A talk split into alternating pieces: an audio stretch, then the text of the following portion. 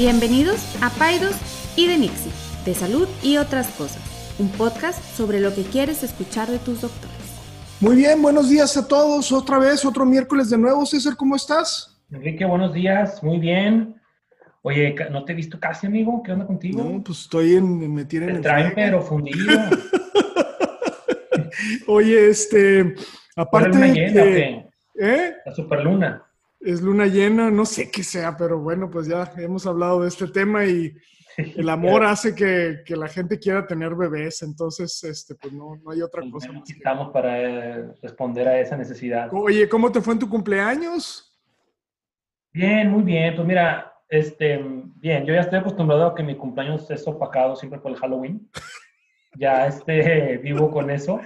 Este, no, muy bien. Digo, la verdad es que fue un Halloween muy diferente y un cumpleaños muy diferente, pero pues en la casa me hizo... Oye, pues hoy, oye, pues hoy, hoy sé que tienes un invitadazo de lujo. Este, ¿Sí? una, una persona que yo he conocido en este último año y, y, y de veras, este, ahorita, ahorita, ahorita, platicaré un poquito más de eso, este, eh, pero... Fíjate, antes de presentarlo, Ajá. te quiero hacer una pregunta. Dime, dime. ¿Tú alguna vez has intentado o has puesto algún negocio, algún, algún emprendedurismo, algún emprendimiento? Yo sé que nuestro consultorio, pues, bueno, es como un pequeño negocio, ¿verdad? Una pequeña empresa pequeñito, pero ¿alguna vez has dicho, sabes qué? Voy a empezar a vender champú para que crezca el pelo o este, algo así. Creo que ese sería el peor negocio que yo podría poner, pero este... Sí, he intentado, eh, y de hecho eh, platicaba con, con, con, nuestro, con nuestro invitado de que he intentado varias veces y me he frustrado muchas veces. Y creo que, que, que, y aún que estaba siguiendo una metodología que supuestamente nos llevaría a un negocio exitoso, ya, ya no digamos lucrativo, nada más eh, poderlo echar a andar Nunca, nunca he podido y ha, y ha, sido algo realmente frustrante porque es una, es un, un, interés, es una comezón que yo traigo ahí de siempre, eh, que me 52 años no lo he podido concretar. O sea, sí, he echado a andar este negocio que es el, que es el consultorio, pero eso pues es lo natural. Pero me encantaría poder hacer algo así que, que y, que y que no estuviera así alejado, ¿verdad? O sea, no quiero ir a vender este, churros o algo así. O sea, quiero algo cercano. Los inconfundibles churros Kike. pero este, pero sé que, que, que, parte del aprendizaje del podcast del día de hoy, con este súper invitado y, y, y, a quien considero un, un, un, buen amigo ya, este, va, va a ser un, un byproduct de, o un aprendizaje de eso y, y, la otra pues es lo obvio, ¿no? El, el, bueno, hagamos la entrevista y, y, para no distraer un poco. Yo traigo varias preguntas. Estoy muy emocionado de, de, platicar con Tuto este, sin distraerme de, de, de la consulta. Este, claro. Eh, pero bueno, plat, platícame. Pues mira, eh, tenemos invitado a Tuto Azad. Tuto, muchas gracias por, este, por aceptar la invitación. Para quienes no conocen a Tuto, Tuto es regiomontano, es, este, es un emprendedor, empresario, este, y, y, gran parte de la historia de Tuto es que, pues, él tiene un diagnóstico, tiene una condición médica, tiene diabetes tipo 1, ahorita nos va a platicar un poquito de eso. Bueno, Tuto, buenos días, ¿cómo estás?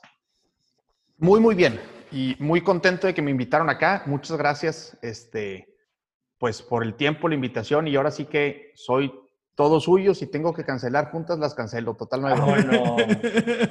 Oye, no, muchas gracias. Nosotros estamos encantados. Ahorita vamos a empezar a conocerte un poquito más, digo, para los que no te conocen, aunque yo sé que ya eres ahí medio famosillo, ahí te he visto en dos, tres anuncios en mi Facebook ahí.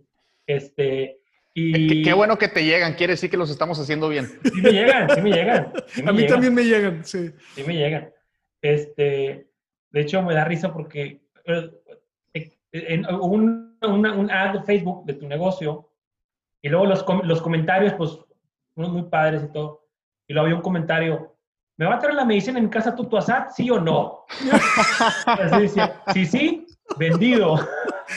Oye, a, a, a, aunque, no lo, aunque, no lo, creas, ese, ese fue, este, fue la madriada de toda la semana. Así estuvo todo mi equipo. ¿Sí lo viste? viste? ¿Sí lo viste? Claro, le tomaron screenshot, lo mandaron al Slack, que es el que usamos ahí para la comunicación, y me estuvieron madreando toda la semana. Screenshot. ¿Va a venir él sí o no? pero bueno. Oye, pero, pero antes del screenshot nada más me dijeron eso. Y yo pues dije, ah, madreando, ¿verdad? Les digo, sí, pues tú dile a la chava que sí. Y me dice, no, es que no es chava, güey. Es chavo. y dije, bueno, entonces, entonces por ahí no voy yo. Digo, no tengo nada en contra, pero yo por ahí no voy. Por andar de ofrecido, ándele. Por andar de pronto. Oye, mira, les platico. Tuto Azad es un, es un joven empresario montano y él tiene un diagnóstico de diabetes tipo 1. Voy a platicar bien rápido. La diabetes tipo 1, o antes se conocía, y todavía hay gente que la conoce como diabetes juvenil. Es, una, es un tipo de diabetes con la cual se nace, es una enfermedad eh, eh, pues, eh, que, no se adquiere con el tiempo como la diabetes tipo 2, que se adquiere por el estilo de vida, la alimentación, etc.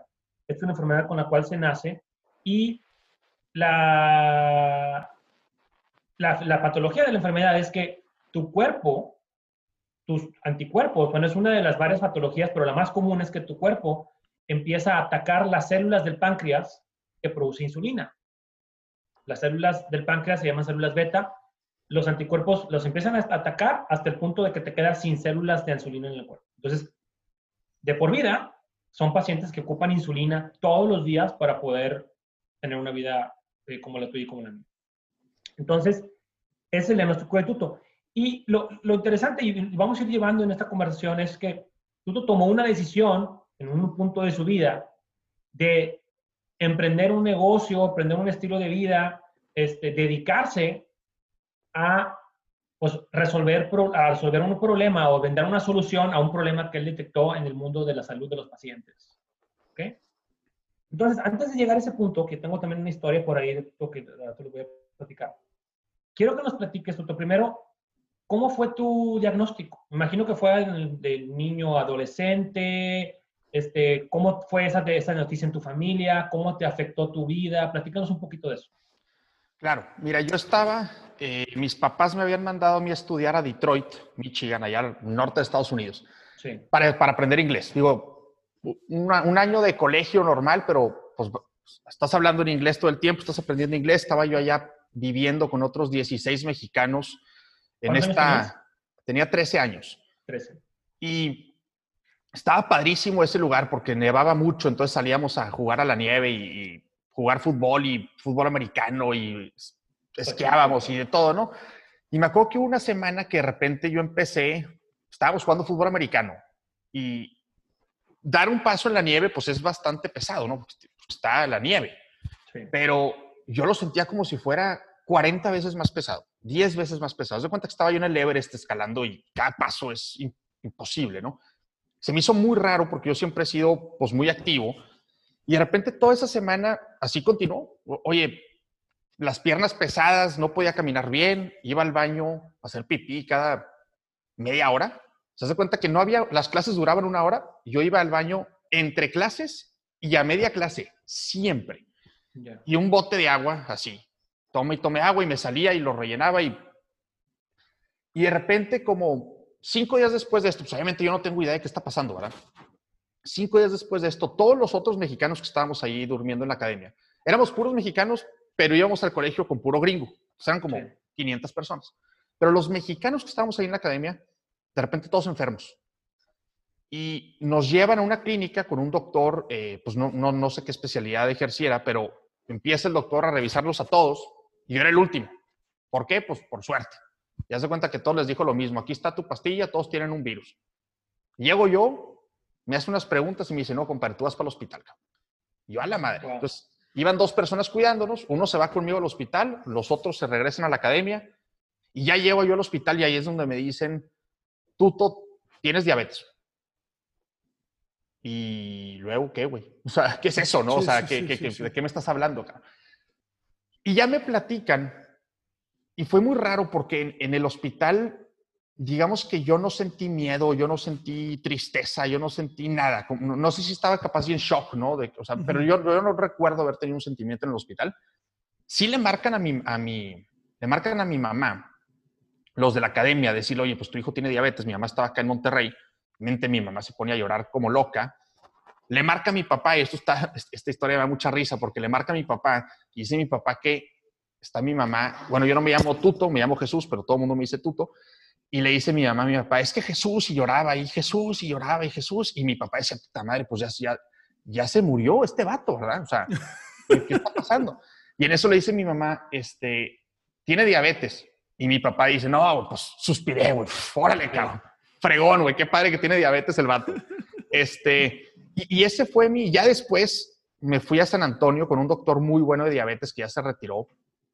Y cuando él me explicó la diabetes y me explicó exactamente cómo iba a cambiar mi vida y todo lo que yo tenía que hacer, ahí sí fue donde me entró ese sentimiento de, pues, tristeza o miedo, no sé cómo llamarlo, este, pero tampoco algo que, algo que se le pasó a hacer al doctor, por más que teóricamente era el mejor doctor de la diabetes a nivel mundial y cosas así, en cuanto a research y tratamiento de pacientes, se le olvidó, y estúpidamente, decirme todo lo bueno que yo podía sacar de la enfermedad. Y creo que eso es un tema muy importante, que no sé si le enseñan a los doctores o no, pero eh, eh, creo yo que de toda enfermedad podemos sacar algo precioso. Y este doctor se le olvidó decirme eso. Entonces, oye, pues nada más me diste el shock, compadre, pero dime, ¿qué puedo sacar de esto y qué puedo hacer al respecto? ¿no? Pero bueno, eso fue más o menos así un poquito de lo del diagnóstico. Oye, bueno, dije que tú no tienes una pregunta aquí. No, no, no, no, no, no, me, me, estoy quedando como impresionado, ¿no? Ante esta, ante esta situación donde, donde es un gran aprendizaje para los médicos que nos escuchan, ¿verdad? Siempre creo que a veces nos centramos en los aspectos negativos de la enfermedad y, y hablar sobre los aspectos que potencialmente pudieran estar ahí como para resolver esa adversidad son, son aspectos importantes, ¿no? O sea, como, como, como, como un challenge, ¿no? Alguien podría argumentar que, que, que, a veces el diagnóstico de una enfermedad pudiera llevarte a, inclusive hasta mejor, hasta una salud mejor, ¿no? Porque eh, quienes conozcan a Tutos es un, es, un, es un chavo fornido que hace ejercicio y estoy seguro que, digo, no lo sabemos, pero estoy seguro que puedes ver a otras personas que no tienen diabetes y que dices, no puede ser que estén mal cuidando su cuerpo de esta forma. Sí me explico, o sea, cuando yo eh, que tengo esta, esta discapacidad de, salud, eh, me hace ser mucho más saludable que ellos y, proba y no, y lo más importante es que probablemente tú vivas más tiempo que las personas que, no se están, que no nos estamos cuidando de la misma forma, ¿no? Entonces, bueno, pues estaba pensando en eso, ¿no? Oye, y una pregunta, Tuto. 13, 14 años, adolescente, secundaria, prepa. Eh, ¿Ahorita cuántos años tienes? ¿30? Ahorita tengo 31. 31. O sea, toda esa etapa de tu, de tu adolescencia y de tu juventud temprana, cuando estudiaste en la prepa, la carrera, o sea, ¿cómo sentías tú que tu vida era diferente? O, o desde, o sea, ¿O cuándo te cayó el, 20 que tú dices de que puedo sacar mucho positivo de la enfermedad? Me, imagino que no fue al principio. Fíjate que... ¿O sí? Al, principio estuvo como este spark raro.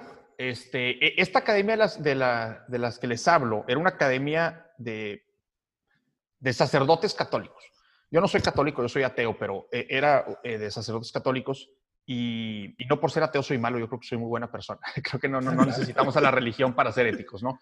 Pero este, un padre que estaba ahí llega conmigo y me dice, Tuto, ¿sabes por qué te dio, sabes por qué Dios te dio diabetes?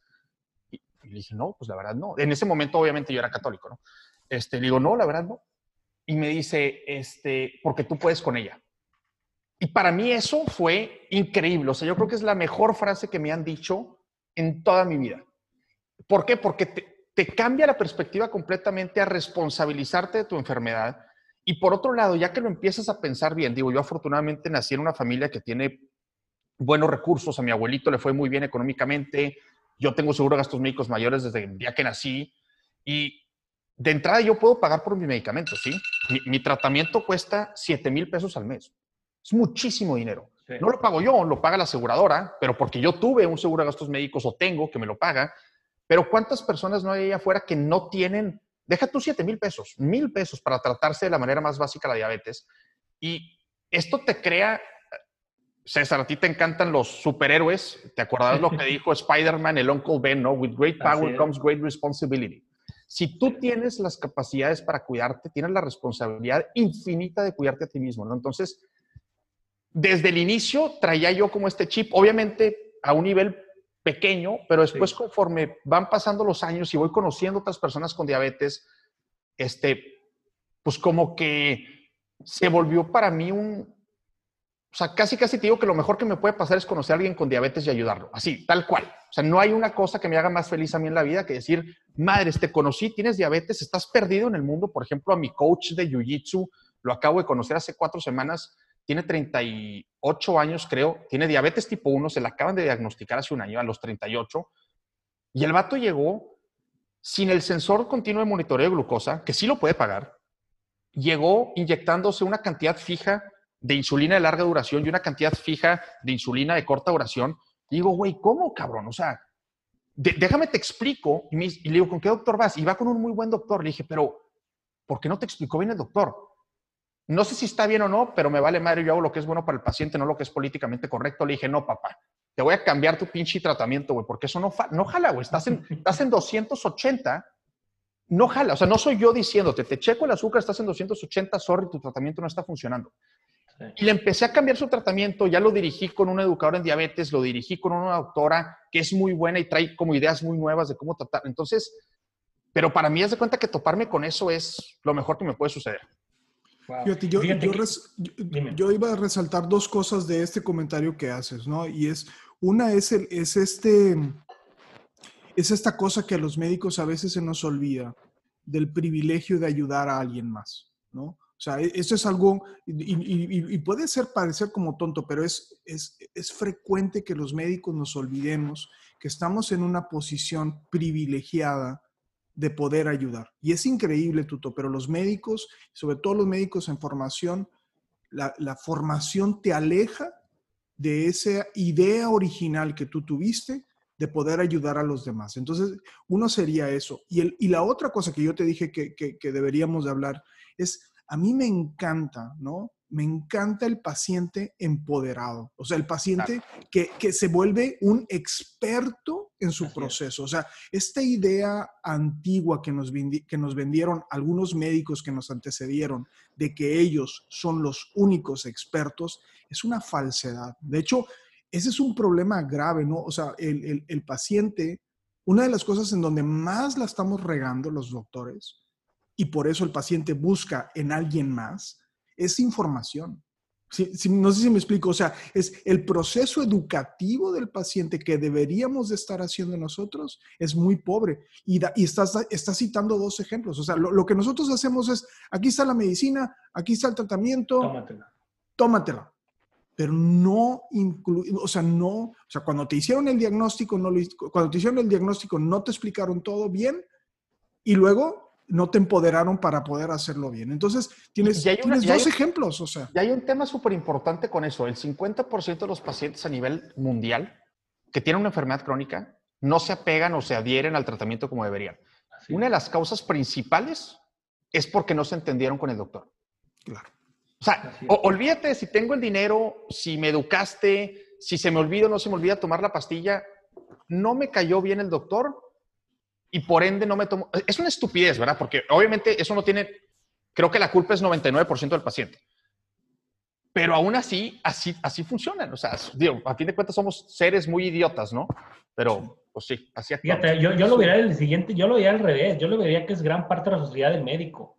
O sea, porque, o sea, nuestro labor es, independientemente si te caigo bien o te caigo mal, o hacemos clic o no hacemos clic, es darte las herramientas necesarias y el tiempo, tutor. Lo que seguramente pasó con tu coach, digo, no sé, pero es que a lo mejor es, no nos damos el tiempo los médicos, es en 15 minutos te digo que tienes diabetes, te digo que tienes que tomarte y ya nos vemos. Entonces, eh, eso que tú hiciste, uno, mandarlo con otro médico, muy bien.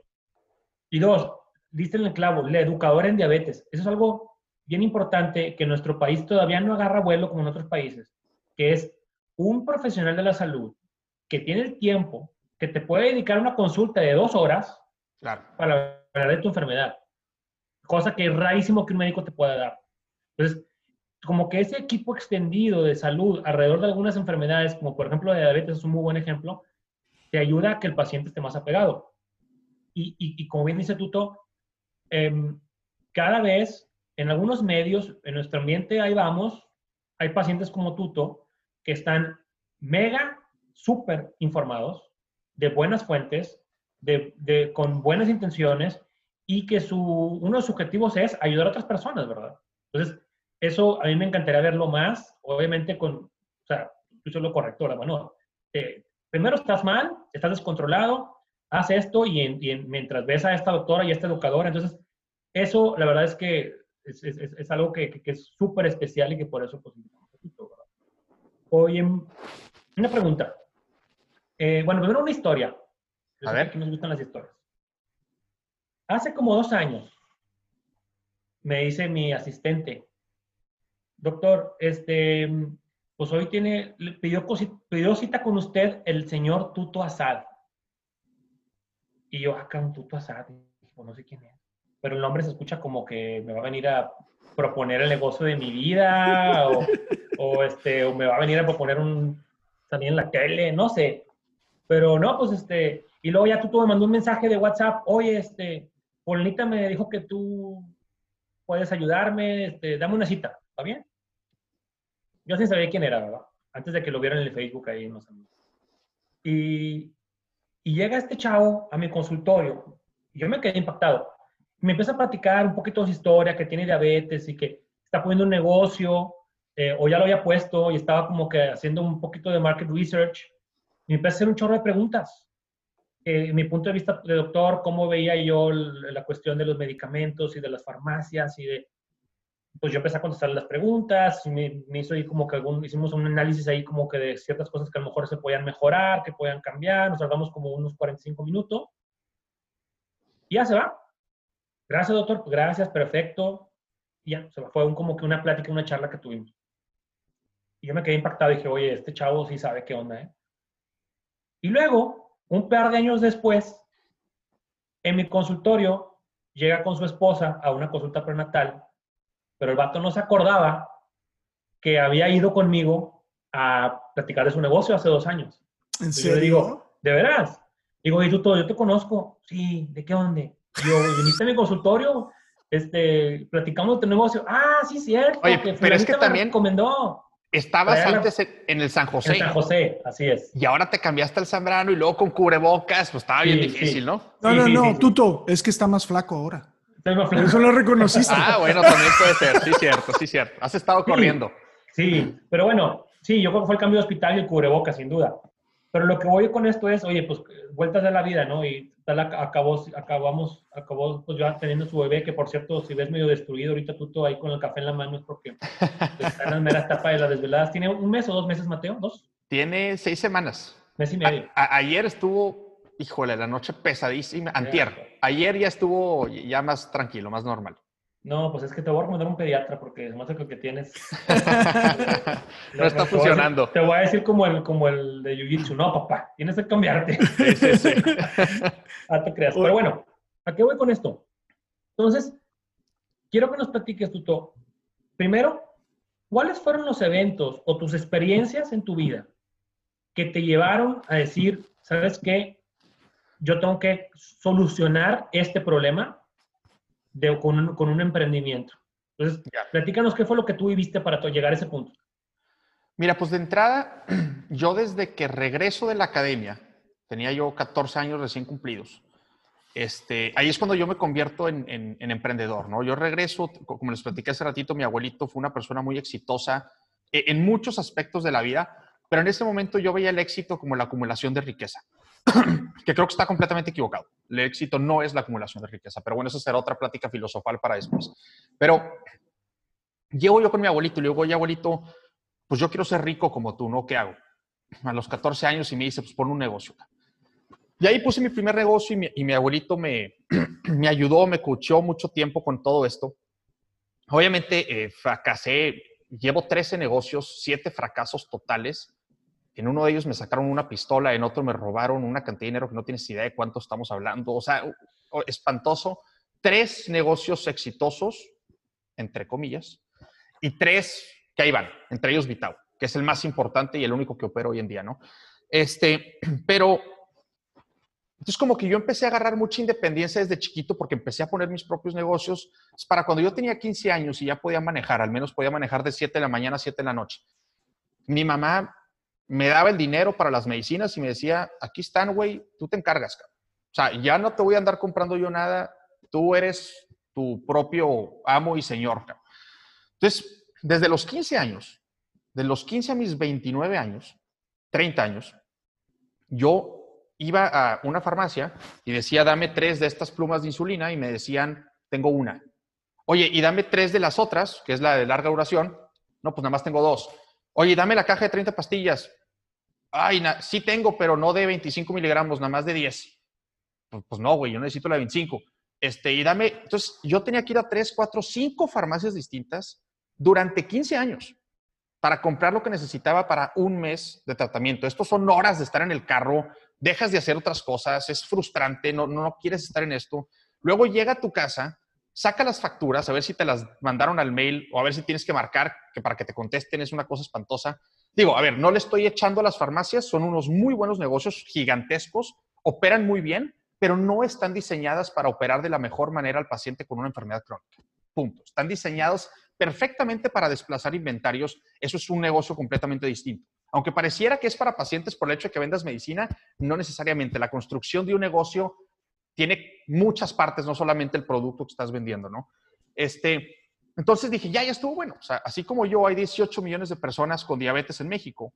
¿Cuántas otras personas no hay que tienen cáncer, hipertensión, lupus, artritis, colesterol, bla, bla, bla? Resulta ser que es el 40% de la población, el 40% de la población, o sea, son casi 55 millones de personas en México. Obviamente, entre más... Y un porcentaje creciente. Y es un porcentaje creciente, claro. Entonces dije, ya, o sea, tengo que hacer algo. O sea, alguien tiene que hacer la mejor farmacia para este tipo de personas. ¿Por qué? Porque las farmacias de la esquina no nos dan abasto, no, no funcionan para nuestra vida, ¿sí? O sea, yo creo que yo, a, mí, a mí tener diabetes me encanta, yo amo la diabetes, o sea, es muy raro decirlo, pero a mí me fascina tener diabetes. Pero hay muchas personas que no, y hay muchas personas que su enfermedad es una carga muy grande para ellos. Oye, aparte súmale la carga de ir a encontrar sus medicamentos, a ver si los encuentras o a ver si no, digamos que no es algo que quieras, ¿no? Entonces, esa fue la razón por la cual dije, tengo que abrir una, farmacia en línea para pacientes con enfermedades crónicas, donde el, el paciente me diga, todo esto es lo que yo consumo mes a mes y nunca más ni siquiera se tenga que acordar de volverlo a comprar. Este, obviamente empezamos poco a poco. Eh, cuando empezamos, yo creo que cuando fui contigo, doctor, acabábamos de empezar hace un poquito menos de un año y medio y vendíamos por WhatsApp y cobrando con, pues dame el efectivo o mándame una transferencia o abrí un money pool y págame por money pool. O sea, ¿cómo podemos empezar esto lo más rápido posible? En 24 horas, ¿cómo puedo empezar a vender y a operar mi negocio? Abre un WhatsApp y una forma de pago. Ve y compra la farmacia y véndelo al mismo precio. Al mismo precio. O sea, voy a perder gasolina, voy a perder todo pero voy a empezar a crear mi mercado, voy a empezar a hacer que la gente me conozca y les voy a dar un servicio buenísimo, porque en vez de que ellos hagan las cinco vueltas, las voy a hacer yo por ellos. Obviamente después empezamos a crecer el negocio, empezamos a entender que había una buena oportunidad y ahora sí, constituyete como farmacia, ve con el distribuidor, cómprale directo al distribuidor, inclusive ahorita ya le compramos directo a algunas farmacéuticas y ya empiezas a construir el negocio, pero antes es como, pues construyamos, digo, capaz si me fui, creo que no respondí muy bien la pregunta, pero... sí, sí, sí. O sea, tú tuviste un problema eh, que, que, fíjate, em, me encanta el tema del paciente emprendedor porque se habla que tiene cinco características especiales. La primera es, le llaman los americanos resourcefulness, o sea, la capacidad de hacerte de recursos, no nada más económicos, recursos en general, para poder sobrepasar las dificultades que tu enfermedad te ha, te ha dado.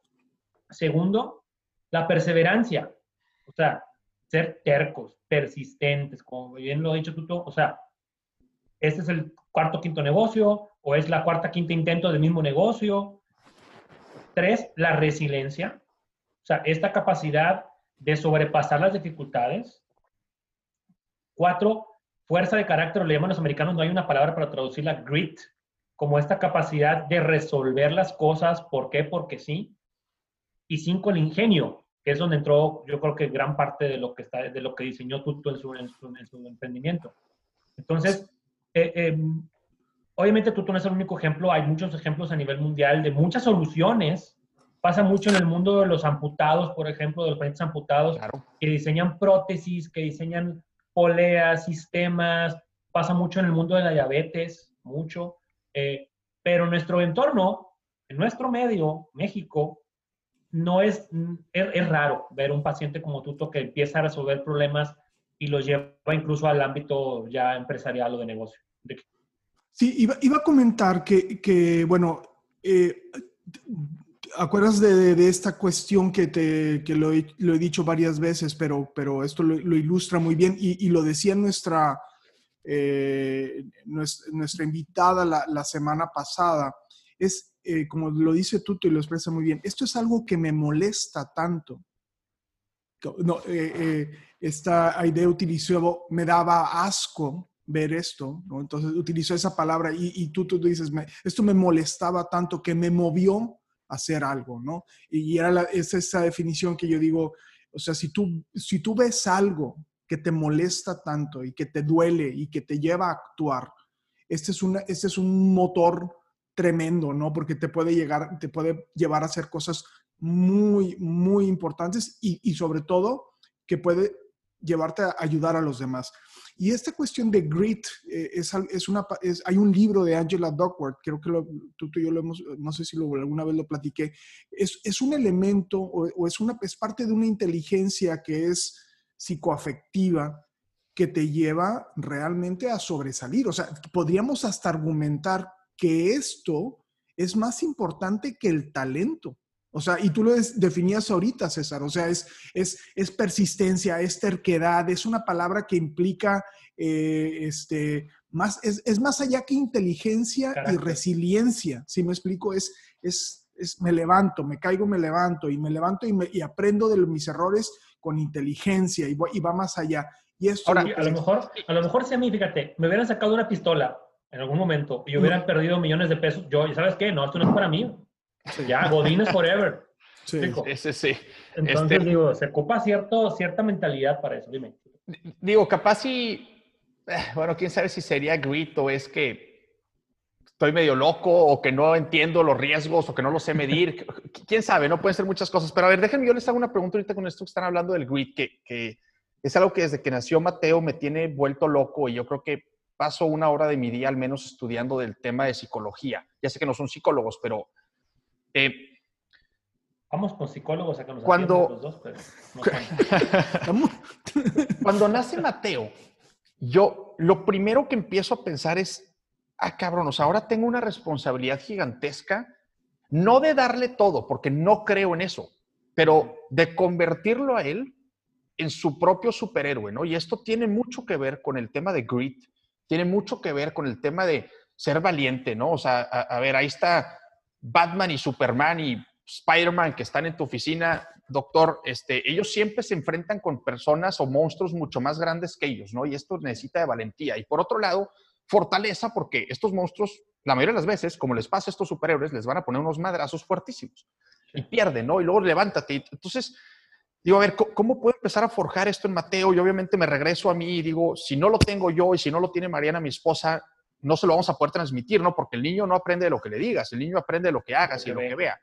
Entonces, empiezo a estudiar mucho este tema de psicología. Tengo ya, te digo, seis semanas. Eh, ¿Pero por qué? Porque mi miedo es que hoy veo una sociedad que está llena de llorones. Todo mundo, no, nadie se responsabiliza, todo mundo tiene una justificación por la cual no hace algo o por la cual me pasó algo y pobrecito de mí y soy una víctima y, y estoy hasta la madre de esto, yo la verdad.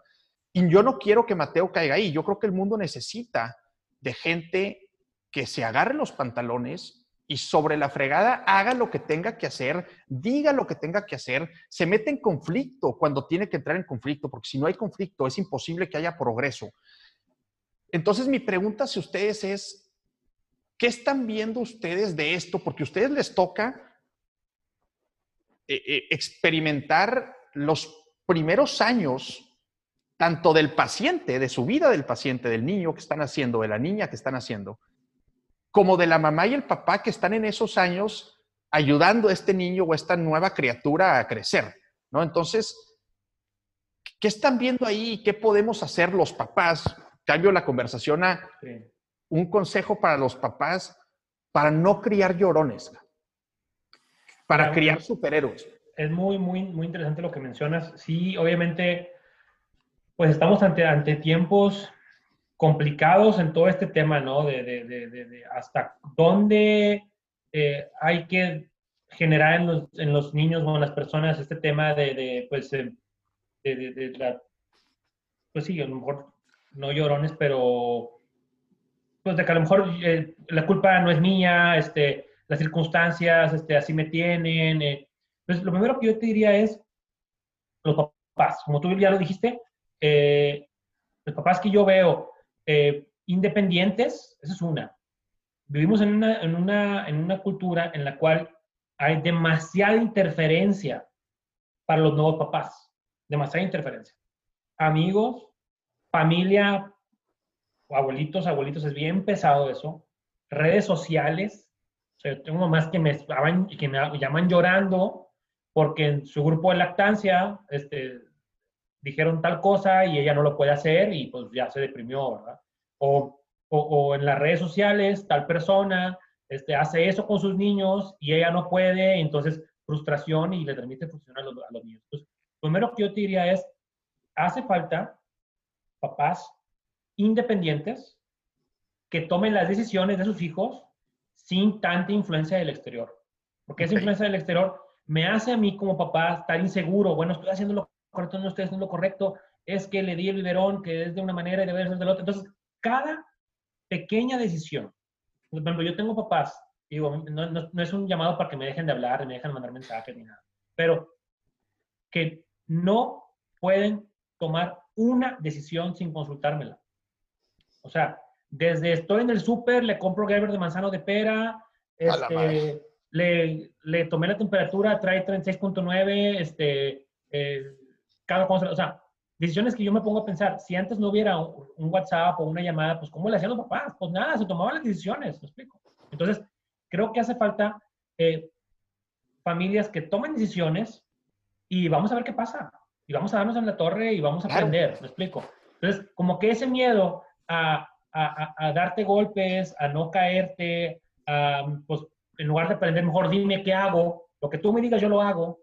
Entonces, pues también a nosotros nos ponen en una posición muy difícil. Eso, seguro que también le pasa a Enrique. O sea, tú dime lo que yo, dime lo que tenga que hacer. O sea, no quiero pensar en yo tomar la decisión. Entonces, ese miedo como que a tomar decisiones y a, darte en la torre es lo que a veces nos falta.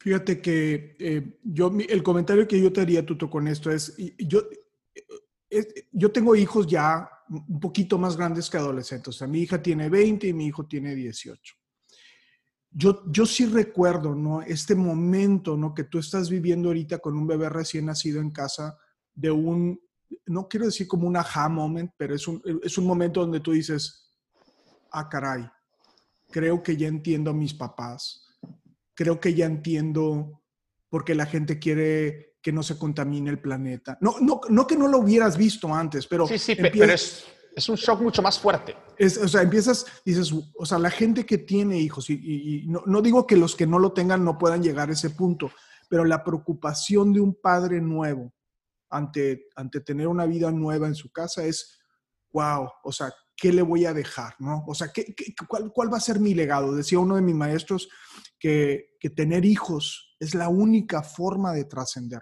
Eh, digo, podríamos estar de acuerdo o no, pero a trascender desde un punto de vista un poco más largo, ¿no? Porque decías, tú haces un libro o generas una técnica y va a durar 100 años. Y luego ya después la gente se olvidará, pero, pero al trascender genéticamente, dejando un legado genético, eh, eh, tu, tu, tu, bebé tiene la genética de tus antepasados, ¿no? De, de, de, gente que ha estado ahí toda la vida, ¿no? Ahí, ahí, ahí parte, digo, sin querer ponerme romántico, ahí hay parte de tu abuelo en ese hijo, claro. entonces, yo te voy a decir, en mis hijos adolescentes, y, fíjate cómo da la vuelta, es, es, yo ahorita les digo, lo más importante para mí es que yo quiero que ustedes sean felices haciendo lo que quieran hacer. Pero sí les digo una cosa, es, ustedes van a ser independientes. Es, haciendo eco a lo que decía César. Y mi esposa medio se enoja conmigo por un poquito más motherly, más chipilona, más, les digo, chavos, terminando college, se van a ir de la casa. No los quiero aquí. No los quiero aquí. Si me explico, ¿por qué? Porque, porque entonces eh, eh, los papás de ahorita nunca terminamos, ¿no? Estamos cuidando a nuestros padres y estamos atendiendo a nuestros hijos. Entonces es, sea, tienes que, esto es un mundo duro y, y, no queremos, fíjate, por ejemplo, la parte esta del bullying, que es un tema muy frecuente, ¿no? Cuando yo era niño, había dos opciones al bullying. O le corrías o te peleabas. Claro. ¿verdad? Y era padrísimo. Yo siempre corría. Yo siempre corría. pero porque era muy malo para los golpes, pero, pero, pero finalmente resolvía mi problemática. O sea, claro. Entonces, entonces yo, les, yo les digo a los, a los, chavos ahora es, bueno, es que el bullying o, o, o, un ambiente hostil va a llegar. O sea, si a lo mejor lo tienes controlado en la escuela y a lo mejor lo tienes controlado en la secundaria y en la prepa, pero el mundo es un mundo hostil. Y, y, y, y, estamos rodeados de gente mala y de gente que, entonces, digo, no lo veo como algo pesimista porque, pero tienes que prepararte porque vas a recibir golpes. Entonces, claro, y, y, es como, digo, no sé si, si les guste ver el box o lo han practicado alguna vez, pues te metes a un ring. Lo, lo primero, lo mejor que te puede pasar cuando es la primera vez que entras a un ring de box, a mí me encanta boxear, es que te den dos, tres, cuatro jabs, ¿verdad? Que los jabs son más despacitos si entras al ring y te tira un cruzado bien dado, tómala, güey, ahí quedaste. Pero si te tiras tres, cuatro jabs, dices, ah, órale, no está tan mal, no es cierto que duele tanto, era más el susto. Y, entonces creo que esos pequeños bullings, esos pequeños challenges, esos pequeños infiernos chiquititos que le van a tocar al niño al principio, le ayudan para salir más fuerte y poderse topar con un infierno más grande y otro infierno más grande y otro infierno más grande, ¿no? Digo, haciendo referencia como al, superhombre de Nietzsche, ¿no? Tienes que, tienes que estar constantemente viajando para convertirte en algo mejor que lo que ya eres. Oh, y, eh, eh, incomodándote. Yo, para mí, para mí, yo mis, mis momentos en donde yo más crecí como persona y como profesional es incomodándome. De hecho, cuando ya me siento cómodo, digo, algo no está bien. No está bien, no está bien, está bien. Necesito incomodarme, necesito incomodarme. Oye, bueno, ya nos salimos un poquitito, pero vamos muy bien en la conversación. Yo veo que ya vamos un poquito sobre tiempo, entonces antes de, de, terminar, yo quisiera que tú, tú nos platicara, uno, o sea, ya nos platicó un poquito qué es lo que, qué es lo que, lo que le llevó y todo, ya más o menos nos dio un esbozo de, de su emprendimiento, de su negocio, pero platícanos un poquito qué es lo que haces ahorita. O sea, tú eres un chavo con diabetes emprendedor que decidió emprender un negocio, una farmacia, pero ¿cómo esta solución que tú propusiste es, es, es diferente o es innovadora o, ya hay otras cosas así? Platícanos un poquito ya específicamente de tu negocio. Ya. Mira, la solución que propuse es innovadora, depende desde el punto de vista que la veas. ¿sí? Este, ya existen desde hace 5, 7, 8 años en Estados Unidos unas empresas similares a la mía. Entonces, ¿Fui el primero en inventar esto a nivel mundial? No, definitivamente no. ¿Fui el primero a traerlo a México? Creo que sí. Este, podrá haber quien diga lo contrario, pero me atrevo a decir que sí. Ahora, ¿cuál es la, ventaja real que tenemos? digamos que tenemos como ventajas básicas que cualquier persona puede entender, ¿no? La primera es, te voy a ahorrar vueltas a la farmacia. Si no vas a ir a cinco, es más, ni siquiera vas a ir a una ni siquiera te vas a acordar de que tienes que volver a comprar tus medicamentos. Si tú los compras con Vitau, al otro, al otro mes te van a llegar. Te vamos a mandar un mensajito, te va a decir, oye, Carlos, Sofía, como te llames, ya va tu próximo paquete de medicamentos. Es igual, ahí va para allá. Es más, hasta te puedes suscribir, meter la tarjeta y como Netflix, te cobro y te mando, te cobro y te mando, te cobro y te mando. Este, eso es como lo primero, ¿no? Que es, digamos, esto es un beneficio muy, muy cómodo Sí, es, e, e, es, en el emprendimiento existe este tema del painkiller y, y, la medicina. Esto que estoy hablando es comodidad, es painkiller. Me duele la cabeza, me estás dando un Advil, ya, ya me siento un poquito mejor. Pero no es este, tengo diabetes, me tengo que poner insulina. No es la insulina, me explico, no me está curando. Pero donde sí curamos, y les puedo platicar varias historias de esto. La semana pasada, por ejemplo, tuvimos una paciente que el jueves en la noche se comunicó con nosotros, el viernes en la mañana, el jueves en la tarde se comunicó, con nosotros. El viernes en la mañana tenía una sesión de quimioterapia. Resulta que no tenía la medicina que se tenía que tomar antes. la empezamos a buscar por todos lados, en todas las farmacias, inclusive ella ya la sabía, ella ya la sabía buscando en todas las farmacias, nosotros empezamos a buscar con todos los distribuidores, no había. Es de, estas, es de estos medicamentos que hubo desabasto nacional, que este año ha habido 40, ¿verdad? Un chorro, pues este año ha estado pésimo para los desabastos. Pésimo. Este, esto empezó, te voy a inventar, a las 5 de la tarde, a las 7 y media de la mañana, toda la noche estuvimos. A las 7 y media de la mañana llegamos con la señora y le entregamos su medicamento para que pudiera entrar a quimioterapia. Ya no entró a las 8, pero creo que acabó entrando a las 9. Pero esto es salvar vidas. Sí, este es el gran diferenciador. En la mayoría de los casos, en la mayoría de las semanas, en la mayoría de los meses, te vamos a hacer tu vida más fácil. Te vamos a quitar una frustración.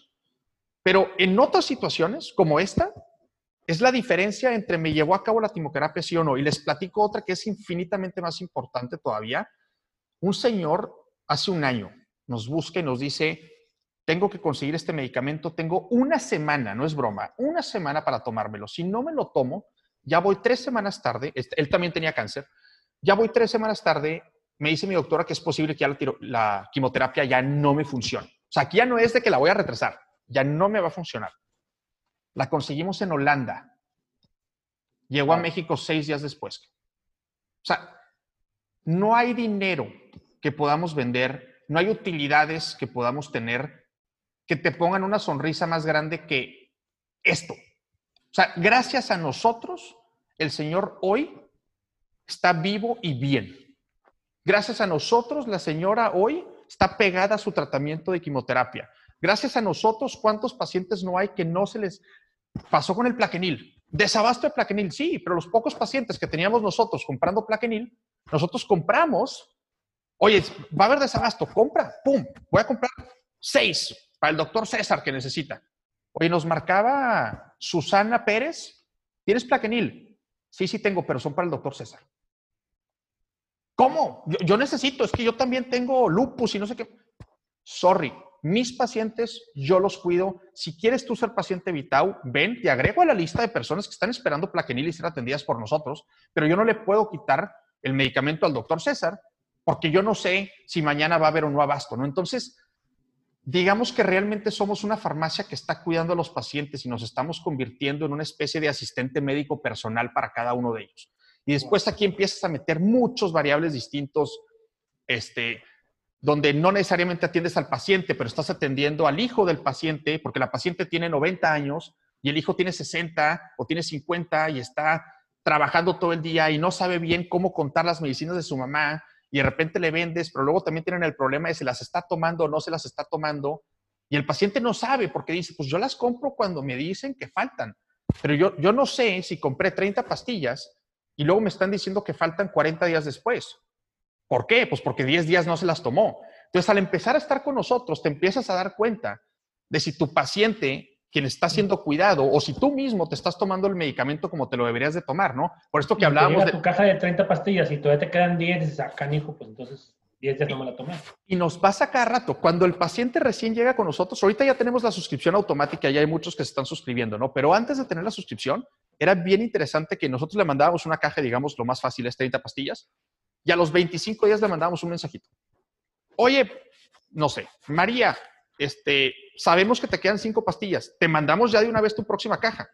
Y nos respondían, ay, no, mejor espérame dos semanas más. ¿Cómo? Quiere decir que no te las estás tomando. Y poco a poco esos pacientes empezaron a decir, ahora ya espérame nada más una, y ahora ya nos dicen, sí, sí, mándamela. Pero porque si no fuera por nosotros y esta programación y recordatorio, nunca se hubieran dado cuenta de que realmente no te las estás tomando. Porque si tú les preguntas, todo mundo cree que se apega a su tratamiento. El, compliance rate es bajísimo, siempre, en todos los tratamientos. Entonces, cualquier cosa que se haga en pro de mejorar eso, va, eh, a tener resultados en salud muy importantes. O sea, muy, muy importantes. Y, es algo, este, después de eso, por ejemplo, digo, ya son más cosas, ¿no? siempre hablamos de farmacia, pero realmente lo que somos nosotros somos un equipo de tecnología que está está haciendo tecnología para pacientes, ¿no? Y empezamos con la farmacia, pero ahora estamos desarrollando un pastillero inteligente que si tú lo abres, de hecho el prototipo lo vamos a tener en diciembre, a ver si se los voy a enseñar en el consultorio. Si tú lo abres, detecta Me abrieron el lunes, ¿haz de cuenta esta que tengo yo aquí? Oye, abro esto. Ah, abrí el domingo a las 9.05 am. ¿Qué quiere decir? Que teóricamente hablando se tomó la pastilla X. Oye, no lo abrí. ¿Qué onda? ¿No te la tomaste? te manda mensajitos. Si tienes un cuidador, a tu cuidador, digamos al hijo de la señora que no lo abrió, oye, tu mamá no se ha tomado las medicinas, ya son las 9.10. ¿Qué hubo? Ah, mamá, ¿qué onda? Tómate la medicina. ¿Por qué? Porque es un tema bien importante. Pero bueno, eso ya son Oye, no, para otro momento. No, y, fíjate, y este ejemplo es lo mismo, o sea, es como tu experiencia con tu enfermedad, con las personas que tú has conocido, te ha llevado a generar estas soluciones, ¿no? Y antes de terminar, quisiera preguntarte, mira, nosotros tenemos, digo, como médico te lo puedo decir, la gente tiene muy arraigado la experiencia de voy a la farmacia, voy a la Benavides a comprar mis medicinas, este, cada mes o lo que sea. A, la botica, a la botica. ¿Cómo te has, digo, y estoy seguro que, que, que, hay de todo, ¿no? Pero ¿cómo te has topado con, con aceptación de la gente y de los médicos para que confíen? Sí, ve con Tuto y su sistema. o sea, al principio hubo como que, pues esto no me cuadra, pues yo quiero ir a la Benavides, o, o, fue como que una aceptación rápida, o cómo, cómo estás viendo este proceso de la aceptación de la comunidad. Muy difícil, muy, muy difícil, definitivamente. Este, cuando nuestro mayor crecimiento, la, mayoría de los pacientes que tenemos, pacientes recurrentes que nos están comprando ya sea cada mes, cada dos meses, cada tres meses, de acuerdo a su tratamiento, vienen de recomendación de otros pacientes. ¿Sí? Esto nos dice algo muy padre y nos dice algo muy feo. ¿Qué nos dice muy padre? Que los pacientes que tenemos están encantados con nuestro servicio. ¿Qué es lo feo? Que el marketing que estamos haciendo no les está llegando a las personas como nos gustaría que les llegue. Este, Igual que quiere que vayas tú en persona. Sí, sí, sí. Eh, eh, ahí, tienen el comentario de Facebook. Este, me, voy a vestir yo de repartidor. Pero, eh, y, luego llegamos con los... E, es, bien raro. A ver, yo, yo, tengo un task que tengo que hacer todas las semanas, ¿no? Si no, no cobro mi sueldo. ¿Cuál es mi task? Tengo que hablar al menos con un paciente. Una hora. No tiene que ser paciente mío.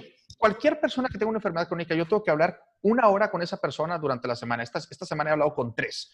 ¿Por qué? Porque cada vez aprendo más. El último me dijo literalmente tú, tú es que yo quiero que tengas tú un látigo, cabrón, y me des de latigazos para asegurarme de que yo esté saludable. O sea, esas fueron las, las, palabras que usó, ¿no? Y fue bien interesante la práctica que tuvimos, este, pero los pacientes inmediatamente piensan precio, que es correcto, todo el mundo se quiere ahorrar algo, pero lo que no entienden es que, ¿qué estás dejando de hacer? Y no es que seamos más caros, ¿eh? Tenemos precios o un poquito más caros o un poquito más baratos, depende de las medicinas que uses.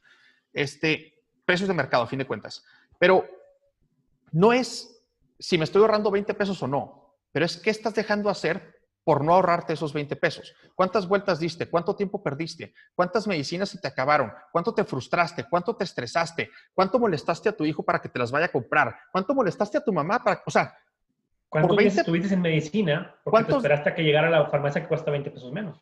No, o deja tú.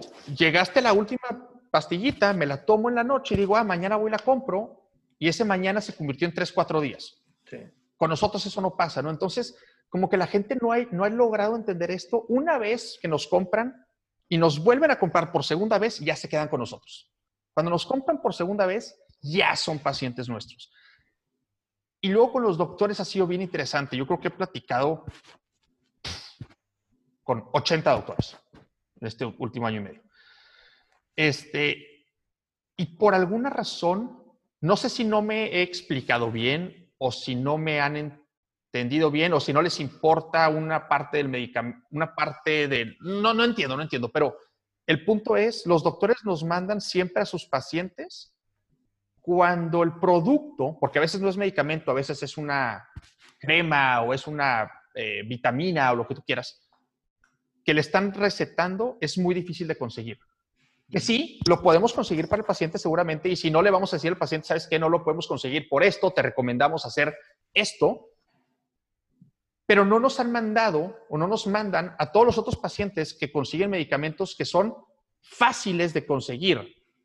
¿Por qué? Porque sí los vas a conseguir, pero ¿cuánto te va a tardar conseguirlos? ¿Y cuánto vas a perder en tu tiempo de conseguirlos? ¿no? Entonces, como que nos ha faltado, no sé si es facilitarle al doctor la forma de recomendarnos, eh, no sé, tenemos mucho, mucho que aprender por el tema, por el lado de, comercial y de marketing, ¿no? El lado de tecnología lo tenemos muy bien, servicio al paciente, excelente, te digo, nos aman, tenemos, existe este, esta métrica que se llama NPS, Net Promoter Score, lo usan muchos, muchas empresas a nivel mundial para, para ver la satisfacción del cliente con tu empresa. En la industria de la salud, ese NPS, el promedio de la industria de la salud es de 27, ¿ok? Del 0 al 100, 27. Para que, para que se una idea, creo que Apple está como en 67, una cosa así. O sea, nadie está en 100. Apple está como en 67, algo así. En la industria de la salud el promedio es 27. El nuestro es 71. Estamos más del doble. Los pacientes nos aman, pero no hemos logrado que el paciente diga, ah, Vitau, sí, déjame, voy allá. ¿Por qué? Porque somos nuevos, ¿no? Tienen viendo a todas las otras farmacias 50 años de existir. Pero entonces es un reto grande. Pero bueno, pues es parte de, no, no si, si, fuera fácil, no valdría la pena hacerlo. Sabes, yo, yo, iba a comentar algo que el otro día escuché de ti y se me hizo eh, que, que, también es la parte como más genuina. O sea, yo no veo esfuerzos de las compañías farmacéuticas ni de las farmacias, ni quien distribuye el producto. Realmente no siento que hay un esfuerzo por tratar de que el paciente no se enferme. Y yo te he escuchado a ti Fíjate, o sea, eso sería como eh, estarías yendo en, contra de la naturaleza de tu negocio. Cuando, y eso es lo que lo hace todavía, a mí me, me, encanta y lo vuelve muy genuino, es que tú dices, a ver, no quiero que se enfermen, hagan ejercicio, coman bien, o sea, mucho de tu promoción o de lo que tú no, quiero decir promoción, esa no es la palabra. Mucho de lo que tú hablas es cómo quiero que no te enfermes para que no tengas que utilizar esto, ¿no? Y, inclusive ahorita, como lo estás diciendo, no, no estás hablando de la compra, sino estás hablando de cómo le hago para que no se te olvide tu medicamento, para que mantengas tu salud. Entonces, esas son, esas, esas son este, negocios que, que tienen esta ética, que, que, con los cuales te quieres asociar, personas con las que te quieres asociar, porque finalmente ese es el objetivo, ¿no? Yo, yo ya diría... Cayó un, ya cayó un, un, este, un investor, ¿cómo se llama? Ya cayó un, no, este, no, inversionista. Pero no, no, no, no, porque ojalá tuviera dinero para invertir pues, pero el, el, el o sea, es, es es bien difícil porque, porque mm, eh, pareciera, o sea, César, ¿qué, ¿qué, pasaría si te dieran dinero porque tus pacientes no se enfermaran y no consultaran? Claro. ¿Sí me explico? O sea, o sea eh, mi negocio es que la gente se enferme. Sí, sí, sí. me explico? Entonces, ¿qué pasaría si nos pagaran porque la gente no se enfermara? Eh, y eso es lo cambio de paradigma en la salud está sucediendo a nivel mundial en muchos países. O sea, de que a los cuando en Estados Unidos, ¿verdad? A los médicos se les paga por cada cirugía, por cada procedimiento, por cada paciente. Y en algunos lados, por ejemplo, UT en, Austin está cambiando la manera en que les pagan los doctores y les te paga por cuántos pacientes tienes controlados. ¿Cuántos pacientes no acaban amputados? ¿Cuántos? Entonces este, te está cambiando un poquito el paradigma de cómo te pagan. Y eso también está pasando en Alemania, en Francia un poco. Ese es un nuevo paradigma de que, a ver, doctor, te voy a pagar por tus pacientes que tengas controlados y que no se compliquen. Y el negocio de Tuto es un buen ejemplo. O sea, si te pones a pensar macabélicamente, a Tuto le conviene, entre comillas, que la gente no encuentre su medicina, se descontrole y ese diabético que no esté poniendo medicina, eventualmente ocupa un trasplante y ahora le va a comprar a él las medicinas para los trasplantados, que son muy caras. El 40% de los pacientes con una enfermedad crónica, 40%, tiene una segunda, tercera, cuarta o quinta enfermedad crónica. ¿Por qué? Porque no se trató bien la primera. O sea, pero esto no es lo que queremos. O sea, al fin de cuentas, ¿quieres ser el más rico y el más chingón en un mundo lleno de mugrero? ¿O quieres ser average en un mundo lleno de fregones, donde todos somos fregones, donde todos tenemos una buena calidad de vida? Yo creo que todo mundo debería de querer la, la, la primera. Si quieres la segunda, tienes unos temas psicológicos muy enfermos ahí que tienes que tratarte. Este, es lo que pasa con las farmacéuticas, digo, ya es otro tema, pero vaya, o sea, gran parte también del negocio de la, hablando de farmacéuticas, Big Pharma, o sea, es profit. Claro. No es tenerte a ti sano, ¿verdad? Pero bueno, es otro tema. Oye, estoy, estoy leyendo este libro, se los recomiendo. Pharma, Pharma. Gerald Posner se llama. Está increíble. Te habla de toda la historia de la farmacéutica, de la medicina. Está muy padre y, y híjole, te habla de cómo pues a fin de cuentas sí hay una mafia y cómo se crearon estas grandísimas empresas, todas gracias a la Segunda Guerra Mundial. este, en Estados Unidos, en Alemania. Eh, bien interesante y, sí, de las cosas tan horribles que hay detrás de... Digo, obviamente hay muchos productos que gracias a ellos ahora vivimos 100 años, 120, yo creo que Mateo va a vivir 150, pero entonces esto te mete a otros temas, ¿no? ¿Cómo le hago para que viva 150 años de calidad?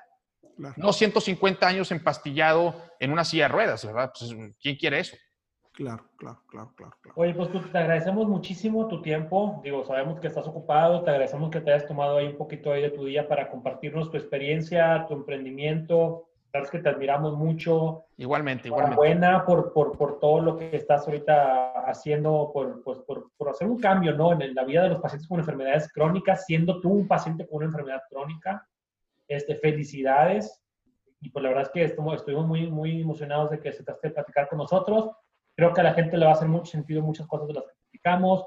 Nos escuchan muchos pacientes que puede que también digan, oye, ¿sabes qué? Yo también estoy pasando por dificultades, déjame ver cómo resuelvo este problema que estoy viendo. Y pues ojalá que por, por más pacientes empoderados como tú, este, pues muchas gracias. Hombre, gracias a ustedes. Este, si, si, me permiten dar un, un este, cupón para mencionarlo aquí. Vámonos, a ver. ¿Sí? Claro. Le ponen ahí en el checkout de Vitao y si no lo mandan por WhatsApp o nos mandan el mensajito, nada más digan tuto T-U-T-O, es como la maldición, pero con T en vez de P, así se les acuerda. Tuto 200 para que les den 200 pesos de, descuento en su primer compra. Órale, pues. No, me, parece súper bien. Oye, este, Tuto, gracias, de veras, de veras, este, yo digo, es genuino en el, en el sentir de que verdaderamente te admiramos, ¿verdad? Y, como dice César, ojalá hubiera, hubiéramos más pacientes eh, buscando estas soluciones para nuestros problemas y poder impactar en los demás, realmente eso es, eso es algo que define, eh, pues sí, o sea, un movimiento social importantísimo que todos necesitamos. Entonces, pues te agradezco también yo eh, tu, plática motivadora de esta mañana y, y, salvarme estar escuchando a César con, con sus cosas ahí. A veces. Hombre, muchas gracias a ustedes. A mí también me encanta este, tener, tener buenas pláticas, que difícilmente se puede ahora que estamos encerrados. Así es. Bueno, pues cuídense mucho, le recordamos nuestras redes sociales. Ah, oye, ¿tienes alguna red social, Tuto? ¿Tuvo el negocio o qué onda? Este, sí, Tuto Asad. Este, En ah. cualquier red social así me encuentran a mí, Asad es con doble S. Y de Vitau es vitau.mx. Vita como vida en italiano y una U al final, vitau.mx. Perfecto. Y en nuestras redes sociales, arroba DR Saldívar, arroba pediatra bajo César Lucio.